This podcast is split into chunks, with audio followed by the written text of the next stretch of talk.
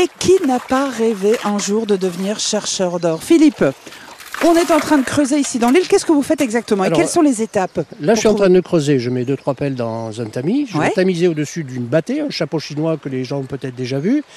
On va récupérer uniquement les sables, les plus fins, que je vais laver ensuite avec la bâtée, avec un Ouais. petit geste circulaire et de brassage pour concentrer les produits les plus lourds vers le fond. Et ça tombe bien, le plus lourd, c'est l'or. Vous me montrez? Ou le plus dense, pardon. C'est physique, hein Alors, hop, là, je vais tamiser. Ouais. Donc ça me permet d'éliminer mes cailloux.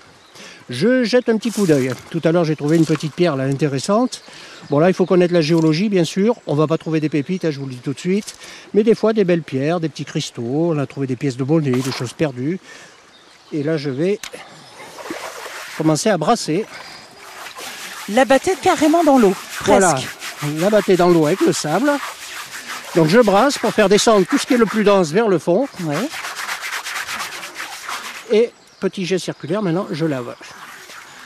Voilà. L'orpaillage est autorisé ici en Dordogne de juillet à septembre.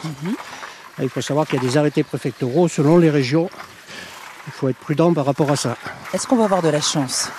Alors on va voir le sable qui va se transformer tout doucement, qui va devenir plus sombre. On arrive vers les, les sables lourds.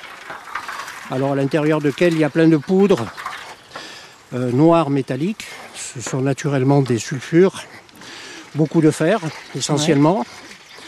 Et puis on trouve ici aussi de l'oxyde de titane. Dedans bien sûr il y a un peu de cuivre, de plomb. Voilà, ici par Alors exemple, ça devient rouge et noir. On va avoir des petits cristaux rouges et noirs. Ouais. Alors le noir là par exemple ça c'est de l'oxyde de titane. Ouais. Et les petites pierres roses rouges c'est la pierre semi-précieuse. C'est du grenat.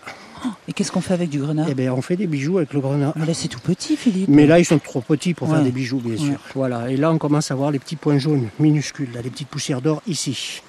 Une, deux, trois, quatre, cinq. Alors tout ce qui brille au-dessus par contre, le piège, Ouais.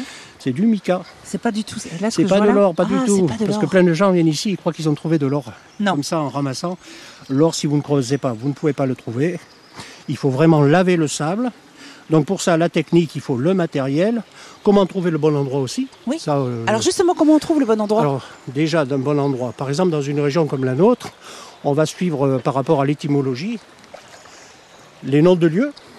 Les noms de lieux qui vous montrent que nos ancêtres ont déjà cherché de l'or. Donc vous allez chercher des noms avec or, tout simplement, ou les mots avec AU, qui viennent de Aorum en latin, qui veut dire or, à l'époque des Gaulois. Donc euh, les rivières Lauvézère, par exemple, ou d'autres endroits qui s'appellent euh, Augignac, Auvignac, Sauvignac, Laurière, qui sont des endroits où nos ancêtres ont ramassé l'or. Ça permet déjà de cibler un petit peu le- les zones de rivières à prospecter. À partir de là, bien sûr, le plus dur, ça s'apprend sur le terrain. C'est pour ça que je vous invite à venir me voir pour bien comprendre comment il faut faire. Et moi, je profite d'être à vos côtés, Philippe, pour essayer de devenir une vraie chercheuse d'or ici, dans cette rivière Lille, au pied du château de Jumillac-le-Grand.